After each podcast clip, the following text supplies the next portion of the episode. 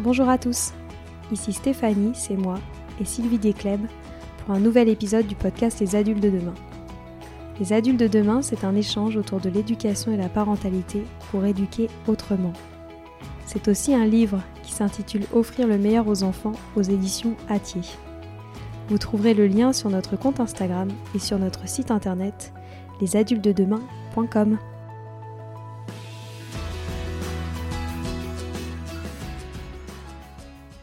Retrouver André pour parler des enfants, c'est toujours un grand bonheur et surtout un grand enseignement. Nous avions échangé ensemble lors de l'épisode 100. J'ai décidé de le retrouver car j'avais encore beaucoup de questions à lui poser. Pourquoi les enfants nous imitent tant? Que faire de l'enfant blessé qui sommeille chez chacun d'entre nous? Faut-il avoir peur des écrans? Tant de sujets qui convergent vers un point essentiel. L'important n'est pas tant la méthodologie, les concepts et les idées d'adultes lorsqu'il s'agit de parler d'éducation, mais bien d'une attitude à vivre au quotidien. Peut-être même que cette attitude ne fera à tous jamais quitter le monde de l'enfance. Je vous laisse découvrir tout ça et je vous souhaite un bon moment. Bonjour André. Bonjour Stéphanie. Je suis ravie de vous retrouver. Euh, je crois que j'ai bien écouté cinq fois l'épisode 100 que nous avons enregistré ensemble parce que vos mots m'ont particulièrement touchée et je sais que je ne suis pas la seule. Donc je suis ravie euh, de vous retrouver aujourd'hui pour moi mais aussi pour, euh, pour tous les auditeurs. Euh, comme je vous le disais euh, hors antenne, je propose que pour cette seconde interview, on vienne tirer les fils de tous ces thèmes que nous avions évoqués ensemble, les dispositions spontanées de l'enfant, l'attitude des parents, l'enfance, les rituels, bref, beaucoup de choses. Je vais essayer d'être concise. Et le premier fil que je souhaite euh, tirer, c'est cette dernière phrase que vous avez prononcée lors de notre dernière interview, qui résonne toujours beaucoup en moi. Vous avez dit, les enfants deviennent comme nous les voyons, et ils deviennent comme ils nous voient. Et j'aimerais que vous reveniez sur ce principe euh, d'imitation des enfants et savoir à quel point est-ce que les enfants nous imitent, nous, les parents. Alors, ce sont, deux questions parallèles, mais un tout petit peu différentes. Hein. Euh, les enfants sont tout le temps occupés à nous imiter, à imiter le monde qui les entoure. C'est leur occupation principale à côté de celle hautement parente également, qui est de, jouer. Hein. Alors si je me permets de parler des enfants, euh, ou plus exactement de l'enfance, je fais deux choses en le faisant, je tiens à le dire, euh, parce que aussi il y aura des auditrices et des auditeurs qui, commencent ici la rencontre. Euh, en, réalité, je ne crois pas vraiment, je ne crois en, aucune catégorie. Donc les enfants, déjà c'est une manière extrêmement vexatoire de considérer qu'il y a un ensemble qui existe et qui fonctionne selon les mêmes principes. Hein. Euh, il y a peut-être l'enfance, et encore. donc, je n'aime pas l'idée de la catégorie et je n'aime pas du coup le mot qui, euh, qui va avec, mais je l'utilise quand même pour qu'on se comprenne, bien évidemment, et qu'on sache de quoi on parle. Mais les enfants ont besoin d'eux, pour moi, c'est une phrase terriblement. Euh, c'est une phrase de dominant à dominer. Hein, si je sais ce dont ont besoin les enfants, en réalité, ça me choque autant que si un homme prétendait savoir ce dont les femmes ont besoin. Je, sais, moi, de là-haut, ce dont... Et puis, du coup, je, réunis des, mesures leur permettant de croître de la manière idéale. mais, mais, ce qu'il y a d'évident quand on vit avec l'enfance, et je me permets de le faire parce que je suis resté un enfant, donc, revenons, ceci dit, revenons à, votre double question. Oui, les enfants sont perpétuellement en train d'imiter le monde qui les entoure dès qu'ils font une rencontre. Et ça, ça fait partie des, trois grands rituels, c'est-à-dire des trois choses que l'on peut observer comme étant ritueliques de l'enfance. De manière générale et avec plein d'exceptions. Mais lorsque l'enfant rencontre quelque chose, il commence par l'imiter. C'est l'un des premiers rituels. Le deuxième rituel, c'est de jouer ce qu'il imite. C'est-à-dire, il ne se contente pas d'imiter la gestique de l'éboueur, il va aussi jouer à l'éboueur. Et ça peut être avec un camion, ça peut être avec un bâton, ça peut être avec rien du tout, ça peut être sur un, portique de jeu, ça peut être devant la machine à laver, etc. Il va jouer ce qu'il est en train d'imiter, c'est-à-dire se contente pas de l'imiter comme un, comédien qui fait, qui, qui singe une action, il l'imite en l'incarnant dans un jeu. Et ensuite, le troisième rituel, c'est qu'il y a la réitération. L'enfant va répéter ce jeu et cette imitation indéfiniment, pour nous en tout cas indéfiniment, toujours accompagné d'une évolution infime, mais qui finit par aboutir quelque part finalement de très différent du départ. Euh, et cette réitération permet de finir d'intégrer l'incarnation de la chose. Et l'enfant, quand il fait cela, de plus, se projette dans le monde réel. C'est-à-dire, il se voit, par exemple, adulte dans son quotidien, dans son foyer, dans son ménage, dans son action, etc. Ça, c'est l'enfant qui imite. Le fait que nos enfants deviennent comme nous les voyons est légèrement différent. Alors, ils nous imitent, d'accord Et là, ils deviennent comme ils nous voient parce qu'ils se projettent dans cet avenir. Se contenter de nous imiter ne les enverrait pas, ne les forcerait pas à devenir comme nous. Mais le fait de se projeter en se voyant comme ils nous voient les force quasiment à devenir comme nous parce qu'ils n'ont pas d'autre paradigme à imiter, pas d'autre modèle à imiter. Par ailleurs, les enfants deviennent comme nous les voyons, et c'est encore plus important. C'est encore plus important. Et ça, alors, vous voulez tirer le fil, alors on va, on va dérouler la pelote hein, et aller au centre de la pelote. Alors, le centre de la pelote, c'est le patriarcat. Et ça, on ne pourra pas l'éviter, on ne peut pas faire de détour, il faut le reconnaître. C'est qu'il y a un jour, il y a des messieurs blancs un peu âgés qui ont pris des décisions concernant l'ensemble du monde. Et, c'est très étrange hein, ça fonctionne toujours.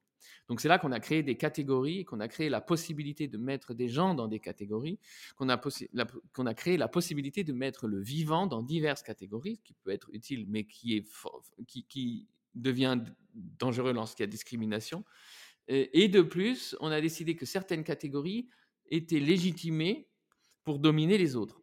Par exemple, les hommes dominent les femmes et les adultes dominent les enfants. C'est comme ça. On ne se rend même pas compte que c'est un ordre hiérarchique, on pense que c'est simplement une... Euh, on a une marotte éducative, donc on pense que c'est tout simplement un devoir pédagogique. Euh, alors, nos enfants deviennent comme nous, comme nous les voyons parce que nous avons créé un ghetto, le ghetto de l'enfance. Et le ghetto de l'enfance est constitué de murs très hauts bâtis par toutes les idées et les concepts que nous avons développés autour de l'enfance.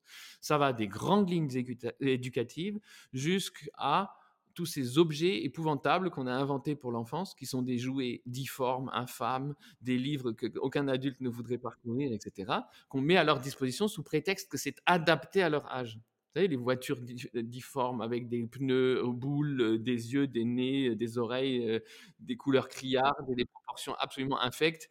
et, nous disons, ça, c'est bon pour l'enfant, mais c'est l'enfant, c'est pas ce qu'il cherche. L'enfant cherche à entrer dans son monde avec des voitures qui sont à la taille de son monde, mais qui sont la plus parfaite imitation, et on en revient à leur don d'imitation extraordinaire, la plus parfaite imitation possible des voitures qu'il voit dans la rue. Et les voitures difformes avec des pneus boules et des nez, des sourires et, des, jantes violettes clignotantes, il ne les voit pas dans la vraie vie. Donc, il faut qu'ils admettent mmh. que finalement, leur monde est tellement différent des autres et que c'est ça leur monde les couleurs criardes, les proportions infâmes, le intime, la manière que nous avons de nous adresser à eux, la manière que nous avons de les traiter. C'est-à-dire que Stéphanie, si on ne se connaissait pas du tout et qu'on se rencontrait dans la rue et que je vous passais la main sur les cheveux en disant Oh, comme elle est mignonne Mais j'espère une, réaction extrêmement violente de votre part. Ou si j'arrive chez mon garagiste en disant Oh, ben ça, c'est un bon garagiste, hein, il est vraiment sympa et je suis sûr qu'il va très bien réparer ma voiture. Monsieur le garagiste qui va bien réparer ma voiture, il va m'envoyer, il va m'envoyer paître. Je l'espère du moins, vous voyez ce que je veux dire Eh bien, ce que nous trouverions insupportable, c'est-à-dire vous, Stéphanie, et toutes nos auditrices et nos auditeurs trouveraient insupportable que je vous passe la main sur la joue en disant comme elle est mignonne, ou va faire un bisou à tonton, mais nos enfants, ce dont ils observent que nous le considérons comme inacceptable pour nous, observent qu'ils nous attendons d'eux qu'ils le trouvent acceptable. Et ça, c'est une discrimination. C'est faire un groupe, c'est-à-dire le groupe de ceux qui méritent qu'on ne leur touche pas la tête, et il y a ceux qui ne méritent pas ou pas encore. C'est ça les murs du ghetto. Et de plus, nous bâtissons autour une espèce de douve pleine d'eau, qui sont toutes les mesures et qui sont tous les dispositifs que nous avons inventés autour de l'enfance. Et finalement, nous sommes assis à l'autre, de l'autre côté, sur l'autre rive, et de l'autre rive, euh, entre nous, nous discutons des mesures à prendre euh, pour le bien-être et le devenir des habitants du ghetto. Mais les enfants, eux, ils ont une loyauté totale envers nous et surtout une nécessité vitale depuis le premier moment d'être avec nous et de faire ce que nous faisons. On en revient à leur nécessité de leur penchant pour, l'imitation. Et pour ce faire, ils n'ont plus qu'une solution, c'est de grimper par-dessus les murs du ghetto, de traverser à la nage les douves pleines d'eau froide et de venir, dégoulinant d'eau, s'asseoir à côté de nous. C'est une métaphore, bien évidemment, mais prenez-la aussi vraiment euh, au sens le plus propre possible. Ils viennent s'asseoir à côté de nous, dégoulinant de tout ça, et déjà, ils ont rempli l'un de leurs premiers penchants, c'est qu'ils sont avec nous. Et une fois qu'ils sont avec nous, pour faire comme nous, ils n'ont plus d'autre possibilité que de se regarder eux-mêmes avec les mêmes yeux que ceux que nous utilisons pour les regarder. Et c'est ainsi que nos enfants, c'est inévitable, deviennent comme nous les voyons. C'est ainsi que nous nous voyons aujourd'hui encore avec les yeux qui ont été posés sur nous lorsque nous étions des enfants. Et nous posons ce même regard, et c'est là que le, le, destin prend un cours euh, circulaire infernal, c'est que du coup, nous nous voyons comme nous avons été vus enfants, mais de plus, nous voyons nos enfants comme nous avons été vus quand nous étions enfants. Et pourtant, vous dites, chacun porte en lui un enfant blessé.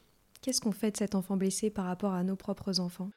Alors, l'enfant blessé, nous l'avons tous en nous, c'est l'enfant auquel on a dit un jour, tel que tu es, tu n'es pas bien, tu n'es pas suffisant, c'est pas assez, il faudrait que tu fasses plus d'efforts, il faudrait que tu fasses des progrès, il faudrait que tu changes, il faudrait que tu évolues, il faudrait que ceci, il faudrait que cela.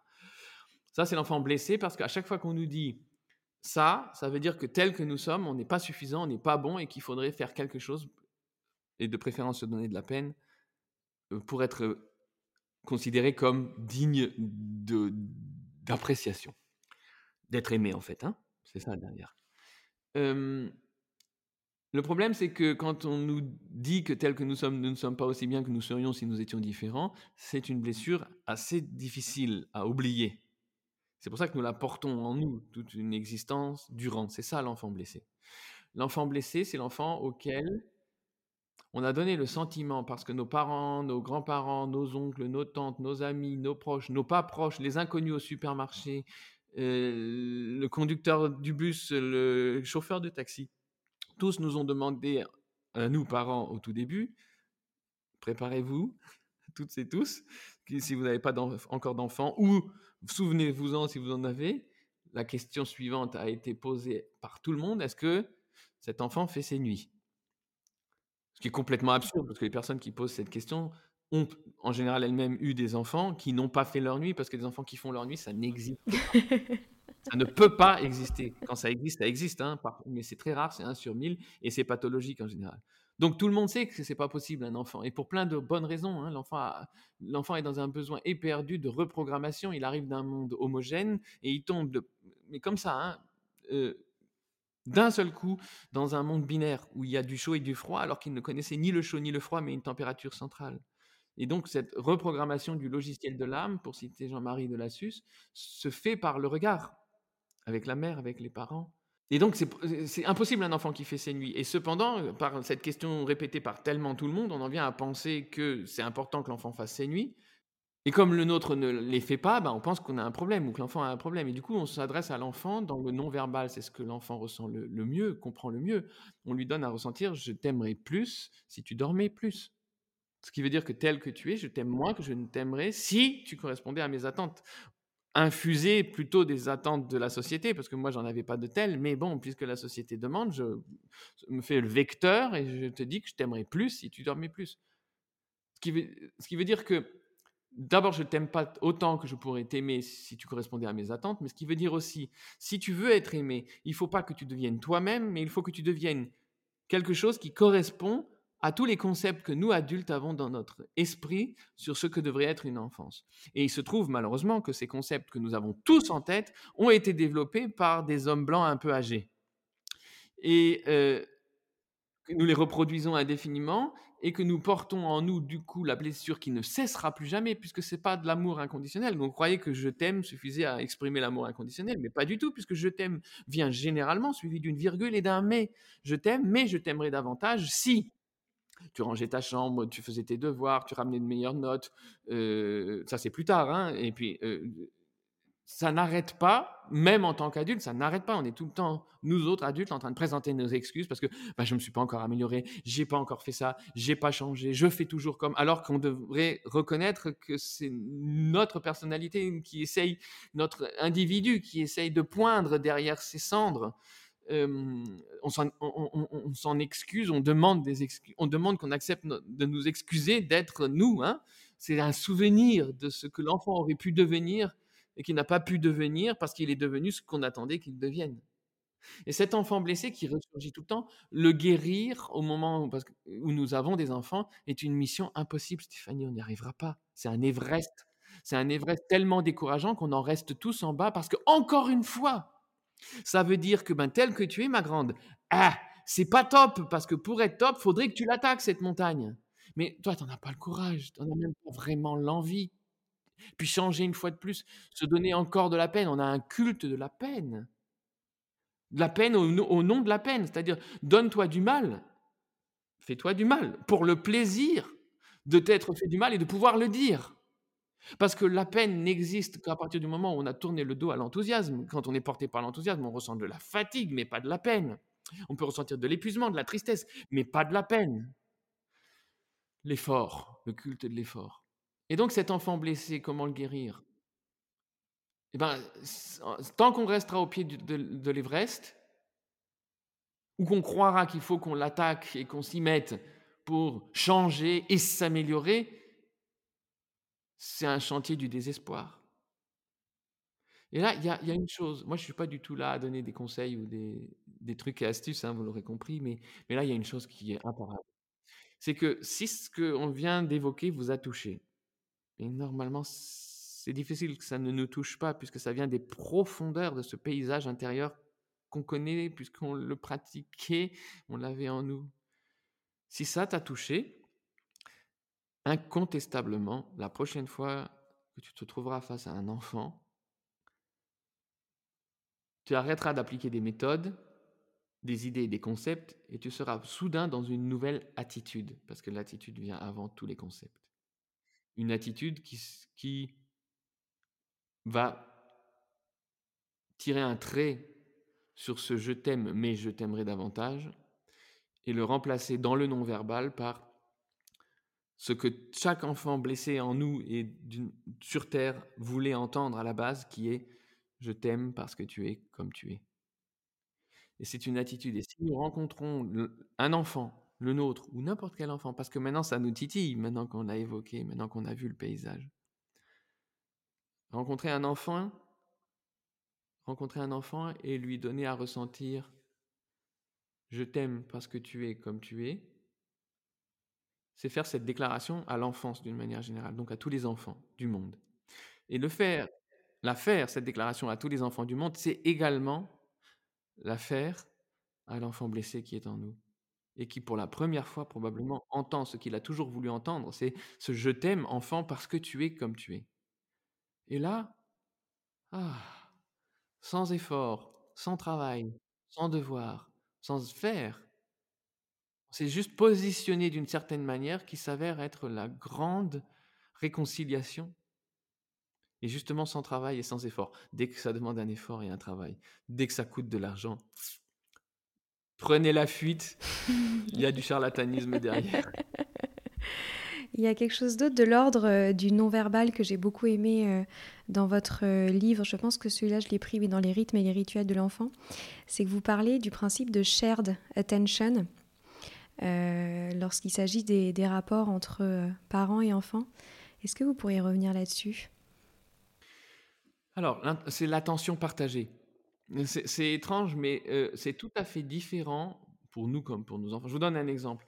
L'enfant qu'on laisse tout seul derrière un écran pour voir un film quelconque, ça peut exister, ça peut être un excellent babysitting selon l'attention qu'on portera à, la qualité des contenus, parce que c'est la qualité des contenus qui compte l'enfant va pas vivre la même chose seul derrière son écran que assis à côté d'une autre personne qui partage cette attention avec lui à l'écran, c'est-à-dire qui n'est pas en train de faire oui, c'est très bien, bravo, en étant plongé dans son, dans, son propre monde. Mais ce qui est compréhensible, c'est pas un reproche. Hein, mais, et puis il y a des moments où on fait ça. Je le fais, tout le monde le fait. Hein, mais l'enfant est extrêmement loyal parce que quelques minutes de shared attention, d'attention partagée, euh, suffisent à remplir son réservoir et à ce qu'il puisse s'occuper dans une solitude qui n'est que géographique, parce qu'il est habité du coup de ce monde, sans avoir toujours recours à nous.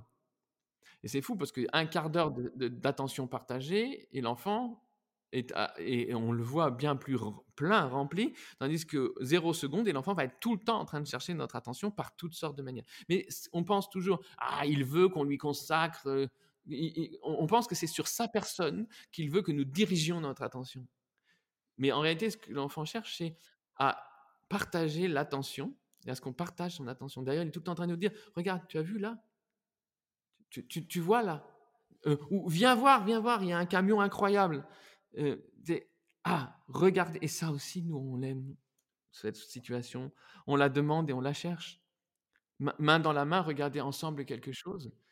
Je ne sais pas vous, mais moi, euh, quand je vis quelque chose d'extraordinaire, euh, je sais pas, je suis parti courir et le, soleil se couche en dessous des nuages et c'est des nuages assez gris, mais chaque rebond de la base du nuage devient rose orangé avec ses filaments bleus foncés comme ça. C'est oh et, je suis tout seul parce que je suis parti courir et puis j'ai envie que Pauline, ma femme, soit là. Enfin, euh, qu'on regarde ensemble et puis que Antonin et, Benjamin et puis mes parents et puis les personnes qui me tiennent à cœur soient là et qu'on soit ensemble en train de regarder ce spectacle extraordinaire. Bah, c'est ça en permanence nos enfants. Et c'est ça l'attention partagée. Et c'est complètement différent de euh, d'être assis ensemble sans partager une attention. C'est-à-dire moi plongé dans mon bouquin ou moi plongé dans mon, smartphone pour toutes sortes de bonnes raisons, puis l'enfant à côté plongé dans son film. Ou tout Ça peut être merveilleux aussi mais ça ne doit pas être majoritaire. Et, donc, on, a très peur des écrans, et donc dans les rythmes rituels, j'ai consacré tout un chapitre aux écrans. On a très peur des écrans, mais on ne se rend pas compte que l'écran que nous mettons entre nous et le regard avide de l'enfant, c'est l'écran de notre inattention. C'est lui qui est dangereux. Euh, notre inattention commune. C'est ça que l'enfant cherche. C'est-à-dire que ce n'est pas la même chose de, d'avoir l'enfant d'un côté, hein, par exemple sur le bras, et d'être dans son, dans son smartphone, que d'être ensemble, dans les bras l'un de l'autre, à regarder le même smartphone. J'essaie par tous les moyens de trouver des métaphores pour bien expliquer ce que cette euh, attention partagée. Et encore une fois, je vais le répéter, lorsque l'enfant a vécu une certaine quantité d'attention partagée, il en est rassasié pour un certain temps. Mais nous, on, se trompe parce que on a aussi cette tendance qui nous vient encore de mecs blancs obsédés de, pédagogie qui ont cette tendance à dire Ah oui, mais là, vous voyez, l'enfant, il est inconfortable, c'est parce qu'il veut de l'attention. Mais encore une fois, c'est pas sur sa personne qu'il veut de l'attention, il veut une attention commune.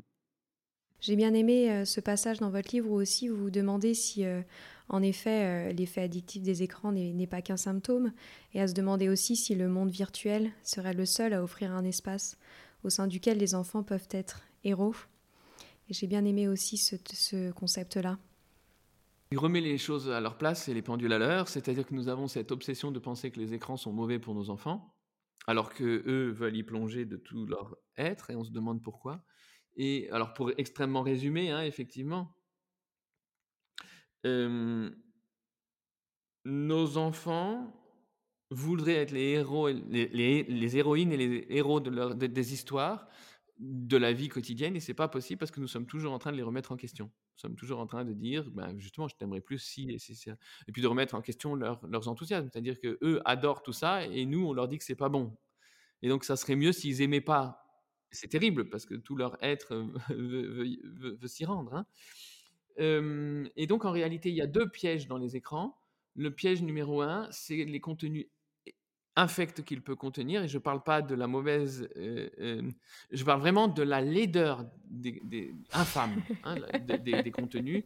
Je ne veux pas parler de certains petits cochons, mais vous voyez de quoi je, quand même, vous voyez de quoi je veux parler. C'est absolument épouvantable, et ça, ça donne à l'enfant l'impression qu'il ne mérite pas mieux. Donc ça, déjà, mmh. il y a une grande différence entre des contenus et encore une fois, s'il y a des contenus destinés aux enfants qui sont différents des contenus destinés aux adultes, on a un problème. Mais il y a des centaines de milliers de contenus que euh, les adultes regardent avec autant de passion que les enfants.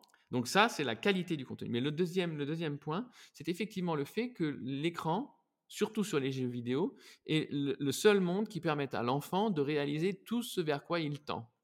On est obligé de le constater, je ne vais pas en faire la liste complète ici, mais tout ce vers quoi l'enfant tend, euh, être héroïque, être admiré, être vu, être reconnu, euh, partagé, euh, jouer, jouer, jouer, grandir dans le jeu, gagner en compétences, etc. Tout cela est impossible dans notre monde réel. C'est impossible pour un enfant. Il y a tant de choses vers, vers quoi l'enfant tend qui lui sont impossibles à cause de notre ordre du monde. Et du coup, ce dont il rêve est impossible. Selon ce, non, c'est même pas ce dont il rêve. Ce vers quoi tout son être se dirige est impossible dans le monde réel. Et tout d'un coup, depuis que ce monde virtuel existe, possible dans ce monde virtuel. Qui en soi n'est pas un problème, parce que les enfants circulent entre le monde imaginaire et le monde réel sans peine, donc ils circulent aussi sans peine entre le monde virtuel et le monde réel. Le problème, c'est qu'ils n'ont plus envie de quitter le monde virtuel et que nous disons que c'est parce que c'est addictif. Et ça, c'est une manière de se voiler la face et de ne pas reconnaître où est le vrai danger. Nous pensons que le danger, c'est le monde virtuel, alors que le vrai danger, Stéphanie, le vrai danger, c'est le monde réel qui, en aucun endroit et à aucun moment, ne va à la rencontre de ce vers quoi tendent nos enfants. Et donc, ce n'est pas en interdisant le monde virtuel que nous allons résoudre ce problème que nous avons d'addiction, soi-disant, aux écrans, c'est en rendant le monde réel assez appétissant et plus attirant pour nos enfants que ne l'est le monde. Mais même, on n'a pas besoin qu'il le soit davantage. Mais si le monde réel était plus attirant que le monde virtuel, ben nos enfants ils passeraient un minimum de temps dans le monde virtuel. Mais si on avait un monde réel qui était aussi attirant que le monde réel, euh, que le monde virtuel, alors on aurait des enfants qui vont de l'un à l'autre dans un vrai équilibre. Je vous donne un exemple parce que ça aussi ça nous frappe tous. On voit tous nos enfants plongés dans les écrans, mais on ne voit pas quand ils en sortent. Par exemple, Antonin, mon fils aîné, grande surprise dans ma vie, parce que moi j'ai très peu d'estime pour l'automobile et très peu d'estime pour le sport, veut faire du sport automobile dès l'âge de 8 ans. Bien, ça, ça c'est les moments où, il faut que tu choisisses entre deux convictions. La conviction que le sport et l'automobile, euh, tu préférerais ne pas les avoir dans ta vie. Et puis la conviction que bah, tes enfants écrivent leur histoire et que tu n'es pas à l'abri d'une belle surprise, ce qui a été le cas d'ailleurs et donc, Antonin s'entraîne depuis maintenant 4 ans, depuis bientôt 5 ans, sur la piste, mais aussi de manière pas vraiment virtuelle, parce que quand on voit comment ça le secoue, mais dans un simulateur. Et aussi, il a des jeux sur tablette. tout ça, c'est virtuel, hein, dans lesquels il conduit à toute allure des voitures virtuelles. Et il est dans sa tablette, là, complètement obtus, complètement autiste, plongé dans ce monde. Tu l'appelles à table, il t'entend pas. Par contre, tu lui dis c'est l'heure de partir pour rouler au karting. Là, tout d'un coup, il t'entend, il pose sa tablette en plein milieu. Hein. Il éteint en plein milieu, il la pose et il se jette dans sa combinaison parce que ben, aller conduire des vraies voitures de course sur la piste, c'est beaucoup plus attirant que de conduire ces voitures-là dans le monde virtuel. Et ça nous donne quand même une indication à côté de laquelle on ne devrait pas passer. Mais on passe à côté parce qu'on préfère s'aveugler et penser à les vilains écrans. Au lieu de se rendre compte que on vit dans un monde dans lequel à aucun moment le monde ne va à la rencontre de, du penchant de nos enfants. Et notamment dans le monde réel, la dernière fois, on a parlé euh, d'enthousiasme. Et vous nous avez dit notamment qu'un euh, jeune enfant vit en moyenne une tempête d'enthousiasme toutes les deux à trois minutes, alors que pour l'adulte, c'est plutôt deux à trois fois par an. Comment est-ce que déjà on respecte cet enthousiasme de nos enfants et comment est-ce que nous, on arrive à ne pas perdre cette euh, magnifique disposition spontanée? Alors encore une fois, si je vous disais bah, faites ceci, faites cela et vous allez retrouver votre enthousiasme et respecter celui de vos enfants, je serais encore une fois euh, quelqu'un en train d'essayer de vous vendre quelque chose et de vous dire que ça va résoudre de manière universelle les problèmes du monde. Et ça, je n'y crois pas. Je crois que vous avez une situation euh, vous avez des enfants, vous avez une famille, une constellation, un métier, un caractère, des caractères, des couleurs, des odeurs, des rythmes, des rituels, un environnement, etc., qui, qui sont autant de facteurs et de vecteurs de différence dans la réponse hein, par rapport à situation. Mais euh, je pense que là aussi, il y a quelques clés communes, c'est-à-dire se rendre compte de la, valeur euh, primordiale de l'enthousiasme. C'est ce qui nous a permis, toutes les histoires qu'on aime sont porté par des gens enthousiastes. L'enthousiasme, c'est pas la joie, c'est pas la même chose. Euh, une composante indispensable également, hein, la joie. Mais la joie est quelque chose qui s'efface au moment du deuil de la tristesse, pas l'enthousiasme. Ça nous aide à passer au travers, au contraire. Hein. Euh, quand on se rend compte de cette force motrice, de cette énergie euh, en, réserve ou en action inépuisable, euh, qui est le, moteur même de l'enfance, hein, qui explique qu'un enfant épuisé par une journée de jeu rebondit sur ses pieds immédiatement, il va passer encore trois heures parce que la fête foraine vient juste d'ouvrir et que c'est irrésistible, et qu'on se dit mais comment il fait pour tenir debout encore? Ben, C'est un enfant porté par son enthousiasme. Mmh une fois qu'on a pris conscience de ça, une fois qu'on a pris conscience du fait que notre enthousiasme est la clé de notre génialité, mmh. c'est-à-dire notre génialité à toutes et tous que nous portons en nous, elle, elle se manifeste au moment de notre enthousiasme. Notre enthousiasme nous rend géniaux et génial et géniaux. Et cette, euh, ce cette génialité euh, c'est ce qui garantit toutes les autres choses que, nous espérons obtenir, comme la reconnaissance sociale, la, réussite professionnelle, qui ne sont que des effets secondaires de, cette euh, extrême compétence que l'on gagne en étant extrêmement enthousiaste. Euh, et donc, quand on s'est rendu compte de tout ça, quand on a appris effectivement en observant ces enfants à quel point ils sont portés par l'enthousiasme, quand on sait l'effet l'enthousiasme, c'est des neurotransmetteurs qui sont sécrétés dans notre cerveau au moment où nous nous enthousiasmons et qui agissent comme un engrais cérébral, qui vont développer, qui vont apporter un engrais qui va permettre à notre cerveau de se développer, de grandir, de se, former. C'est l'engrais du cerveau, d'après la neurobiologie, vous vous rendez compte? Et c'est auto-généré et il n'y a pas de manière de, le générer de manière extrinsèque, hein, c'est intrinsèque.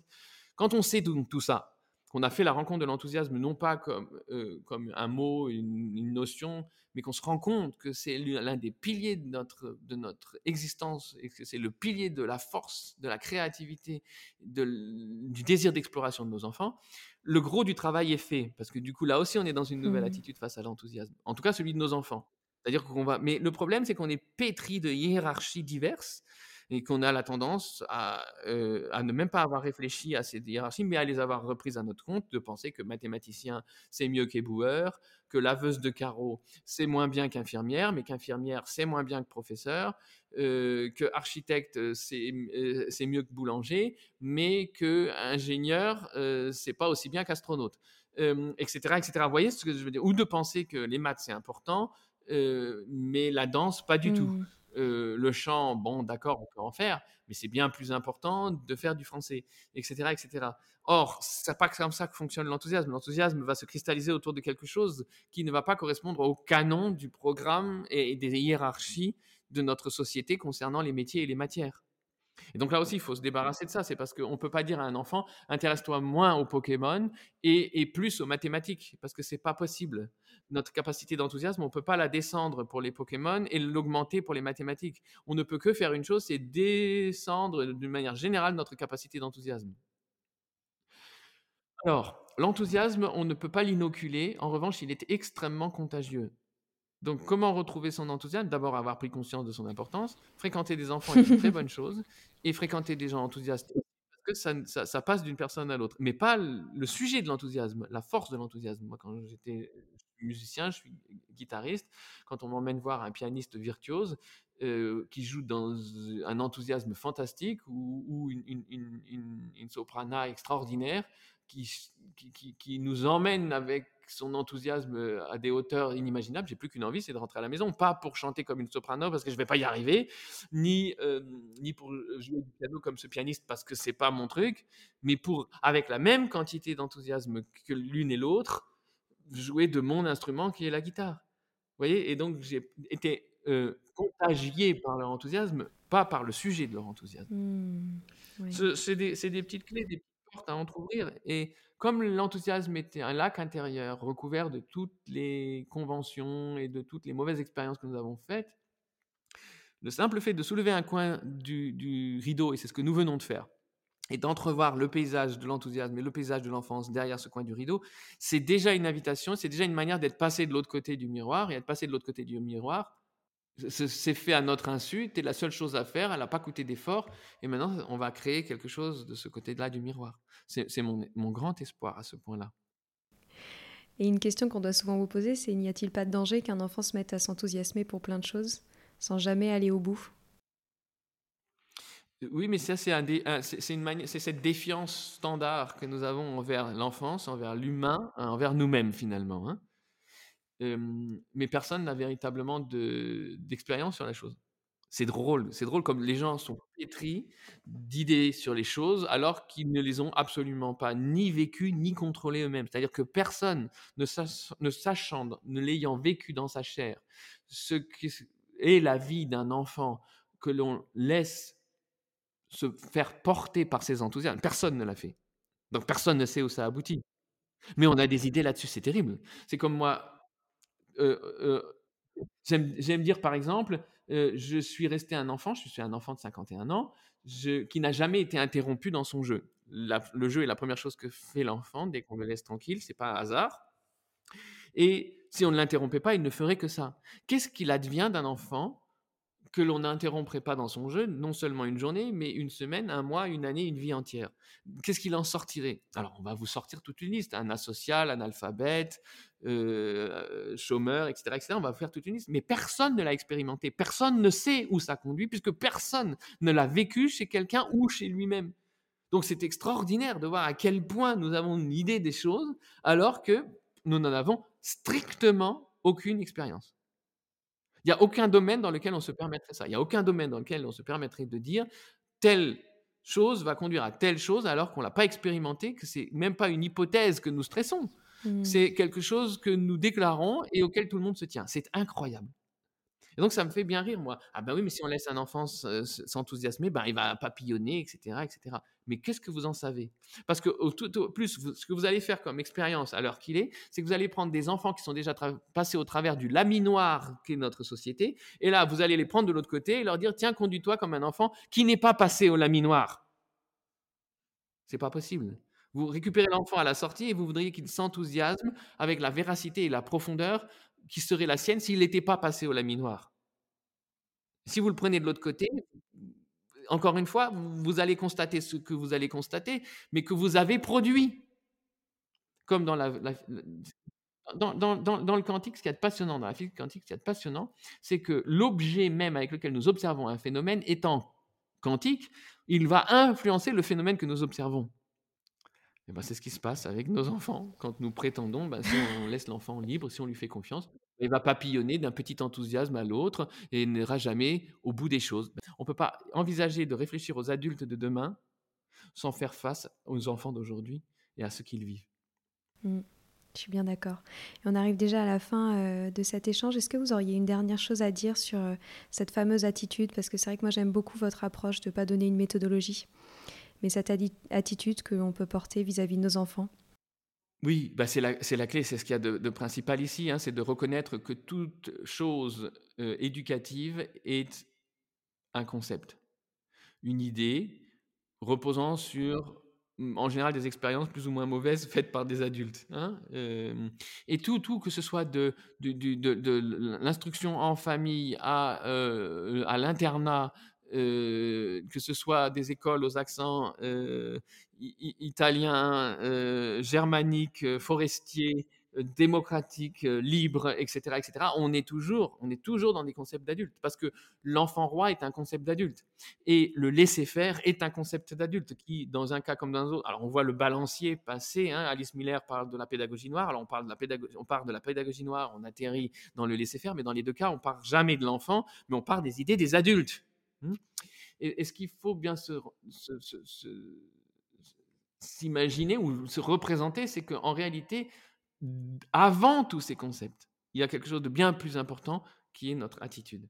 Et ça est soit une attitude de défiance, soit une attitude de confiance. Et j'ai bon espoir qu'après cette seconde rencontre, euh, il y ait euh, chacune et chacun qui nous aura écouté aura quelque part, à un moment donné, même si euh, j'admets un rejet total de tout, mais à un moment donné, une émotion qui nous aura entraîné de l'autre côté du miroir, dans une nouvelle attitude. C'est irrésistible, je suis certain, ou certaine, parce que moi j'aime bien mettre le point, euh, et, euh, que aucune et aucun d'entre nous, vous, ne pourra passer la main sur le visage d'un enfant dans les heures qui viennent sans se sentir la main brûlante.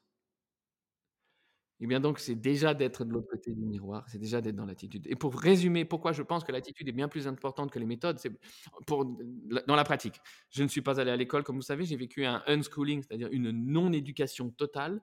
je connais des enfants dont les parents sont dans l'ancienne attitude et qui n'envoient pas leurs enfants à l'école, et ces enfants vivent une enfance très similaire à celle des enfants qui vont à l'école. Tandis que je connais des enfants qui vont à l'école, mais dont les parents sont dans une attitude tellement nouvelle que ces enfants, bien qu'ils aillent à l'école, vivent une enfance qui en tout point ressemble à celle que j'ai pu vivre, moi qui ne suis pas allé à l'école. Je ne sais pas si vous voyez ce que je veux dire, c'est qu'avant toutes les méthodes, c'est l'attitude qui prévaut. Et c'est important au moment de rencontrer les enfants d'aujourd'hui que sont les adultes de demain. Ou peut-être que c'est marrant, hein, euh, Stéphanie, si, le, si ce podcast merveilleux atteint son but, dans quelques années, on ne pourra plus parler des adultes de demain ou des enfants d'aujourd'hui parce que on aura une espèce de continuum de pattes souples qu'on ne nommera plus. Comme ça, on évitera les catégories et les discriminations, les discriminations qui vont avec.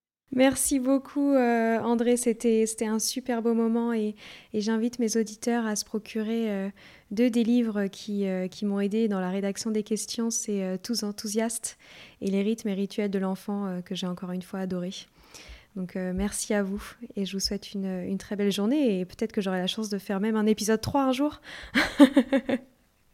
ah ben, moi je suis Salutations Au revoir. à vous. Et puis finalement, vous m'aviez posé une question et depuis tout à l'heure, je voulais y répondre. Vous aussi, ça va bien? Eh ben oui, parfaitement. Au revoir. Alors à bientôt. Voilà, c'est fini pour aujourd'hui. On espère que cet épisode vous a plu. Avant de se quitter, on a quand même besoin de vous. Si après avoir écouté cet exposé, vous ressortez avec plein d'idées pour apporter le meilleur aux enfants, n'oubliez pas de nous laisser 5 étoiles et un petit commentaire sur Apple Podcast, sur iTunes ou toute autre plateforme d'écoute de podcast. Cela nous aidera à mieux ressortir et surtout à nous motiver pour continuer cette aventure ensemble. Si vous avez des suggestions, des idées de thèmes, des questions à poser, n'hésitez pas à nous contacter sur les réseaux sociaux, Instagram ou LinkedIn, en tapant les adultes de demain. Nous serions ravis d'échanger avec vous. Si vous souhaitez en savoir davantage sur Sylvie, je vous invite vraiment à aller voir son blog sylvidesclep.com ou à la suivre sur Instagram en allant sur son profil sylvidesc, D-E-S-C, Montessori. Enfin, si vous souhaitez en savoir plus sur le calendrier des prochaines formations Montessori, rendez-vous sur www.apprendre-montessori.fr. On a hâte de vous retrouver vite et à très bientôt sur les adultes de demain.